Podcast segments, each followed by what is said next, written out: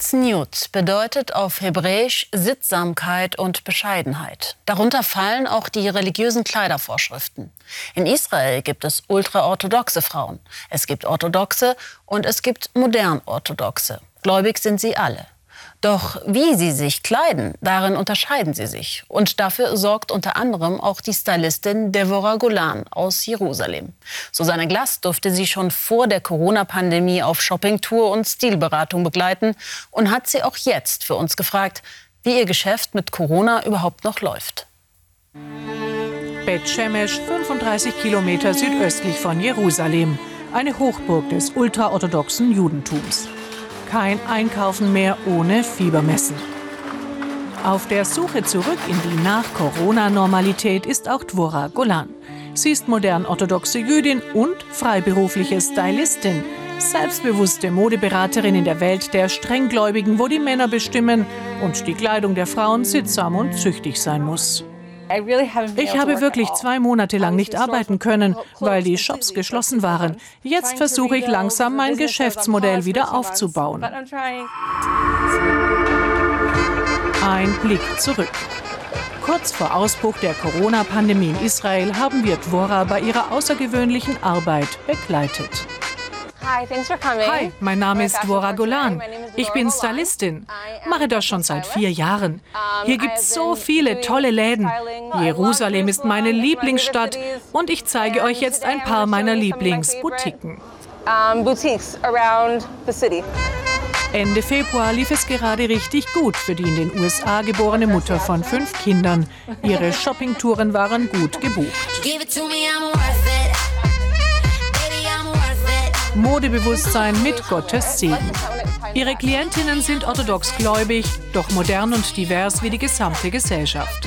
Alle bedecken ihre Haare, aber sie entscheiden, ob mit Mützen, Bändern oder wie Dvora mit Perücken.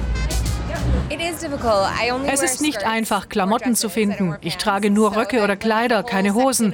In vielen Läden kommt deshalb für mich oft das ganze Sortiment nicht in Frage. Ich brauche welche, wo es mindestens knielange Röcke oder Kleider gibt. Ich habe kein Gefühl für Styling. Ich mag es einfach und bequem. Und ich bin immer überwältigt, wenn ich shoppen gehe. Aber jetzt will ich sehen, was es so für mich gibt. Es gibt mehr als gedacht. Von israelischen Designerinnen und Dvora mit viel Sensibilität und Gespür ausgesucht. Den Rock würde ich kürzen. Von dem abgeschnittenen Stoff kannst du dir ein Haarband nähen. Hey, du machst eine ganz neue Person aus mir. Jede Frau kann schön sein. Statt zu verstecken, was uns nicht gefällt, müssen Frauen das betonen, was sie an sich mögen. Selbstvertrauen ist das beste Accessoire. Wenn wir uns gut fühlen, strahlen wir das auch aus. Und sie weiß, zu jedem Outfit gehört das passende Shishi. I feel pretty, oh so pretty. I feel pretty and pretty and bright. Dass Dvora das Selbstvertrauen ihrer Klientinnen aufpoliert, ist entscheidender Programmbestandteil. Am Ende wird alles via Social Media präsentiert. Parallel dazu hat sich die 38-Jährige eine Gruppe von Privatkundinnen aufgebaut, die ihre Schränke für Dvora öffnen, wie Karina, die ihr Gesicht nicht zeigen möchte. Sie will sich modisch weiterentwickeln als Frau gut fühlen und trotzdem sittsam bleiben. Da wird radikal ausgemistet. Puh, beim Wegwerfen komme ich mir manchmal ganz schön mies vor. Bei manchen Kundinnen fließen Tränen, aber sie ist tapfer. Die Shoppingtouren, der enge Kundinnenkontakt, vorerst alles Geschichte. Dvoras Heimatstadt Bet Shemesh war als Corona-Hotspot israelweit in der Kritik, weil sich viele Großfamilien nicht an die Abstandsregeln gehalten haben. Ich kann dieses Verhalten absolut nicht verstehen. Meine Familie hat vom ersten Tag an die Regeln beachtet. Statt der neuesten Styling-Tipps hat sie über Homeschooling und Familienleben gepostet. Es war ja für alle eine schwierige Zeit. Mittlerweile ist wieder Alltag eingekehrt. Die ganze Familie ist stolz darauf, dass die Mama zu einer modischen Influencerin der orthodox-jüdischen Gemeinde geworden ist. Die Jungs sind in ihrer Familie in der Überzahl, aber Dvora und ihre einzige Tochter gleichen das mit weiblichem Selbstbewusstsein aus. Dvora kann ihre Styling-Beratungen nun erstmals nur via Social Media anbieten.